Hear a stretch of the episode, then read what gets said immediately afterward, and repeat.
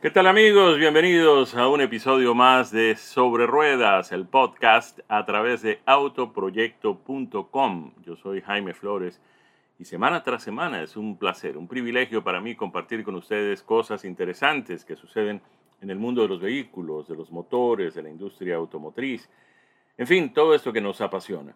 Y hoy quiero hablarles de un segmento nuevo, un segmento completamente nuevo en la industria automotriz. Cuando nos referimos a un segmento de la industria, nos referimos a unos vehículos que tienen unas características similares en materia de carrocería, de motorización, de plataforma, etc. De manera que pertenecen básicamente pues, a una misma familia.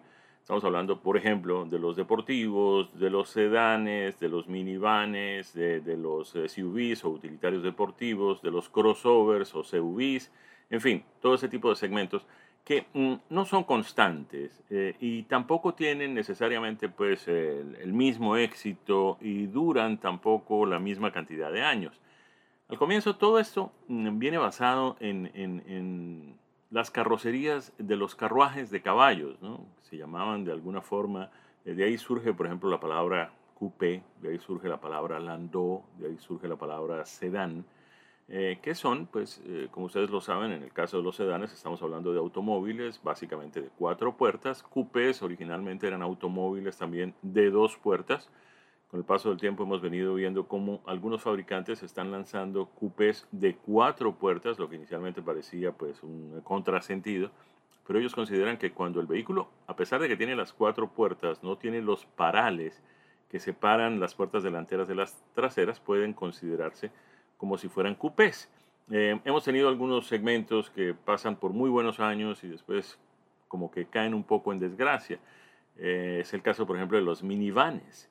Eh, hubo un momento en que todos los fabricantes, particularmente los americanos, General Motors, Chrysler y Ford, tenían minivanes en el mercado. Hoy en día solamente Chrysler conserva pues, los productos minivan con su Pacifica, que fue por un tiempo la Caravan de Dodge y la Town and Country de Chrysler, y que pasó a ser básicamente con la misma, con el mismo mm, criterio de, uso y sobre todo de diseño. Eh, era lo que antes se conocía como Town and Country, ahora se conoce como el modelo Pacífica. Eh, fabricantes japoneses, fabricantes coreanos, fabricantes europeos tuvieron también sus minivanes en el mercado hasta que de repente pues pareció que, ya no había interés en ese segmento y se quedaron apenas unos pocos, han regresado. Algo similar pasó por ejemplo con el eh, mm, segmento de los eh, pickups medianos, una época en que todos los fabricantes tenían un pickup mediano y fueron desapareciendo esos pickups de tamaño mediano, quedaron solamente los de tamaño completo hasta que hace apenas algunos años General Motors decidió regresar con su Colorado de Chevrolet y su Canyon de GMC. Algo similar hizo Ford, que volvió a traer su Ranger. Eh, Chrysler eh, prefirió dejar eso en manos de Jeep, que tiene su Gladiator. Mm, Chrysler no lanzó un producto RAM en el segmento de los medianos. Pero he querido traer esto de los segmentos a colación porque ha llegado un segmento completamente nuevo. Hemos visto cómo el fabricante coreano Hyundai ha lanzado el primer vehículo aventurero deportivo del mundo. Lo acaba de lanzar al mercado de los Estados Unidos. Se trata de un producto que se propone explorar un segmento aún por conquistar, el de los vehículos aventureros deportivos. Es el Hyundai Santa Cruz, que de manera simplista podemos describir como un camión ligero, tipo pickup, compacto, con una cabina de cuatro puertas y capacidad para cinco pasajeros. Se basa en la plataforma del crossover Tucson recientemente lanzado, y que ha sido recibido con gran entusiasmo tanto por la prensa especializada como por los consumidores. Para mí es inevitable recordar, mm, cuando uno ve por primera vez este Santa Cruz, y seguramente algunos de ustedes ya lo han visto por la calle, que no hace mucho tiempo los fabricantes comercializaban en otros mercados, que no el de los Estados Unidos, versiones de sus sedanes compactos con cama de carga.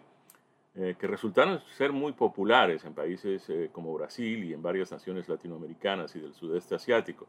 Eran eh, montados sobre plataformas de automóviles compactos de cuatro puertas como el Chevette, por ejemplo, que era a su vez la versión Chevrolet del Opel K180, cuando Opel era una subsidiaria de General Motors, que ya no lo es, ya ustedes lo saben, pues Opel fue vendida al consorcio PSA, que a su vez se asoció eh, con eh, otros consorcios eh, crearon pues, la firma Stellantis, que combina pues, los intereses de los fabricantes italianos de Fiat, Alfa Romeo, etcétera, más los intereses de los fabricantes americanos de la familia de Chrysler y ahora pues con PSA han creado una de las compañías de automóviles más grandes y más importantes del mundo. Pues bien, ese Chevette mm, y a, esos otros productos, a esos otros sedanes compactos, les quitaban las puertas posteriores y la cajuela de equipaje y convertían el espacio que quedaba en un platón de carga algo muy similar a lo que décadas atrás habían hecho General Motors y Ford aquí en los Estados Unidos con el Chevrolet El Camino, que se basaba en una plataforma del Chevrolet Malibu, pero que le ponían un platón atrás. En el caso mm, del eh, mm, El Camino, pues quedaban solamente las dos puertas eh, delanteras y el platón de carga. Y después eh, Ford, o simultáneamente, no me atrevo, no recuerdo si exactamente fue uno primero y el otro después, o si fueron los dos al mismo tiempo, pero de todas maneras Ford tenía un producto muy similar, basado también en el Ford Fairlane, que era el Ford Ranchero, que era un mm, pickup, un camión de carga, una camioneta ligera de carga, basada en la plataforma de un automóvil, de un sedán. Los potenciales clientes de este Santa Cruz, ¿quiénes pueden ser? Pues fundamentalmente gente joven, profesionales jóvenes a quienes les gusta la aventura, eh, no puede dejar este Santa Cruz de ser un vehículo de vanguardia en cuanto a tecnología se refiere. Cuenta con los más avanzados aditamentos de conectividad, de seguridad y de infoentretenimiento, incluyendo el sistema de llave digital, en una cabina con capacidad para cinco pasajeros adultos, bastante cómoda, dicho sea de paso. Em, todo está ergonómicamente dispuesto en esta cabina y además hay compatibilidad con el sistema de Google, de manera que desde la comodidad del hogar se puede por activación mediante la voz, ordenar entre otras cosas el encendido del vehículo y la temperatura del sistema de climatización. A mí me impresionó de manera muy, muy favorable el sistema de audio fenomenal. Es opcional, pero ahí está, está disponible, de la marca Bose. Yo manejé este Santa Cruz en la zona del Pacífico mm, del estado de California, en la zona del PCH, entre la localidad de Half Moon Bay y Palo Alto en esa zona muy cercana a la ciudad de San Francisco. Eh, agradabilísimo. Me llamó la atención porque es una de las pocas veces que uno se monta en un vehículo y le da la impresión de que lo ha conducido toda la vida. No hubo que adaptar nada, no hubo que cambiar nada, no hubo que mirar diferente a ningún sentido, nada. El vehículo parecía como si hubiera estado a mi disposición a lo largo de años y ahí lo manejamos y lo sentimos muy bien y nos pareció eh, muy, muy agradable de conducir, muy responsable a la hora de entrar en las curvas, eh, frena muy bien, acelera muy bien, manejamos ambas versiones porque tiene dos motorizaciones, dos opciones de motorización, ambas de cuatro cilindros y ambas de 2.5 litros de desplazamiento. La primera, la motorización básica, tiene aspiración atmosférica y entrega 191 caballos de potencia y 181 libras-pie de torsión viene acoplada a una transmisión automática de 8 velocidades. La segunda motorización es turbo cargada. Tiene 281 caballos de potencia, 311 libras-pie de torsión y la transmisión, que también es automática y también tiene 8 velocidades, tiene doble embrague y la posibilidad de hacer los cambios manualmente con las famosas y ya por todos conocidas paletas a ambos lados del timón. La tracción estándar de ese nuevo Santa Cruz es delantera, pero está disponible la tracción integral H-Track en las cuatro ruedas. El rendimiento combinado entre ciudad y autopista para este eh, Santa Cruz es de 23 millas por galón con el motor básico y 22 millas por galón con el motor turbo cargado. Entre las muchas ventajas que ofrece este Santa Cruz, y son de verdad muchas las ventajas que ofrece, además de su versatilidad, pues está la capacidad de remolque. Es sorprendente que un vehículo de estas características pueda eh, remolcar mejor 3.500 libras con el motor básico y hasta 5.000 libras con el motor turbo cargado y la tracción en las cuatro ruedas. Sin lugar a dudas, la característica más notable de este vehículo pues es obviamente la cama de carga. Es lo que va a llamar la atención primero que cualquier otra cosa. El hecho de que un compacto de estas características, un crossover de este tamaño, tenga además una cama de carga, pues eh, es, verdaderamente sorprendente para muchos. Eh, además, La cama de carga o el eh, platón de carga pues eh, tiene una serie de ventajas. Tiene iluminación propia, puede abrirse desde la llave a distancia, con la llave como puede uno abrir las puertas regulares del vehículo. tiene además una altura ajustable, que uno puede abrir parte de la tapa, parte de la tapa no, en fin, todo ese tipo de cosas y mm, tiene una puerta corrediza de, de, cierre superior. Esa puerta comienza en eh, la ventana que separa la cabina del vehículo de la cama de carga y desde allí se puede correr hasta la parte posterior, hasta donde está la tapa del platón y se cierra además con una llave.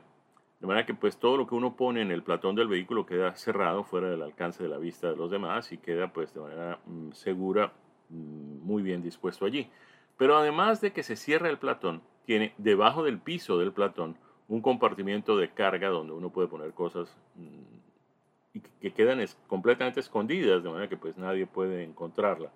Eh, el totalmente nuevo Hyundai Santa Cruz, que es el primer vehículo aventurero deportivo del mundo, tiene un precio básico que comienza en los 23.990 dólares, pero en sus versiones más sofisticadas y con equipamiento opcional puede llegar cerca de los 40.000 dólares.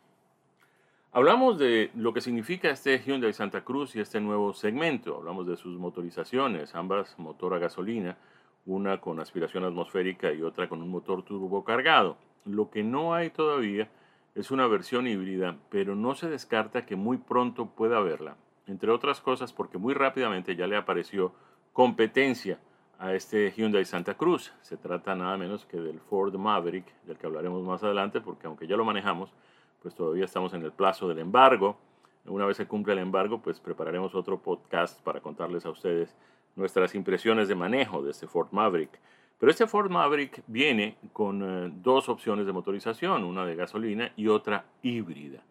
De manera que pues Hyundai podría muy pronto ofrecer también el Santa Cruz en una versión híbrida, entre otras cosas sin mayor dificultad, porque basándose en la misma plataforma del Tucson, que ya tiene una versión híbrida, pues lanzar una versión híbrida del Santa Cruz sería muy fácil y además muy conveniente. Siguen ampliándose las opciones de, vehículos, mm, sigue habiendo más eh, eh, variedad en los concesionarios. Esto de añadir un segmento nuevo a la industria también tiene sus ventajas, tiene también sus, sus puntos a favor. Lo lamentable es que pues mientras tengamos esta crisis de los semiconductores, pues mm, estos vehículos están disponibles pero en cantidades muy limitadas, de manera que pues, y eso incide también en los precios, porque cuando pues hay mm, mucha demanda y poca oferta de vehículos, pues naturalmente los precios suben.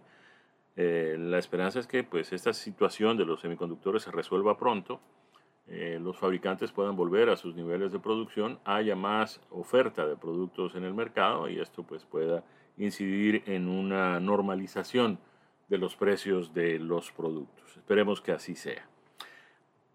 Llegamos al final de esta edición de nuestro podcast sobre ruedas a través de autoproyecto.com. Siempre es gratísimo conversar con ustedes.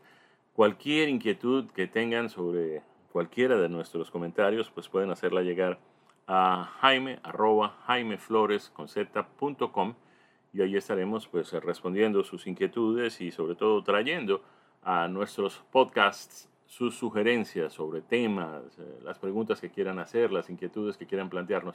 Siempre estaremos dispuestos a resolverlas aquí en Sobre Ruedas, nuestro podcast a través de autoproyecto.com. Yo soy Jaime Flores. Para mí es un placer estar con ustedes. Los invito para que nos acompañen de nuevo la próxima semana en otra edición de nuestro podcast Sobre Ruedas. Felicidades para todos.